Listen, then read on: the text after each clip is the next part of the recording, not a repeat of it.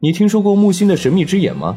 远眺太阳系，木星由于体型庞大，人们能一眼就能望见其身影，并注意到木星赤道的下方位置有一个大红斑，多种纹路交织，形似一只眼睛。而这个大红斑的成因究竟是什么呢？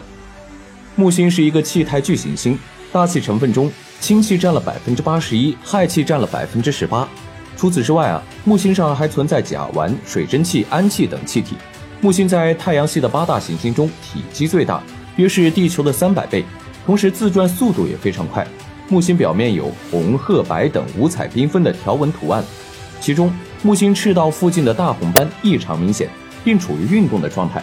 一六六四年，罗伯特·虎克首次发现木星上的异常，当时这个发现还未引起国际天文学家的注意。直到一六六五年，法国天文学家发现木星上有一个大红斑，并将其描绘出来。而后的一百一十八年里，人们观测不到大红斑的身影。直到一八三八年，天文学家再次发现了这个大红斑。一九七九年，美国研制的一艘无人外太阳系空间探测器“旅行者一号”从距离木星四十万公里的位置拍摄下了这只眼睛的全貌。这个动态的大红斑东西跨度约四万公里，南北跨度一点四万公里。每六个地球日按逆时针方向旋转一周，在数百年的时间里，大红斑依旧坚挺地运动着，体型和颜色的深浅也发生着变化。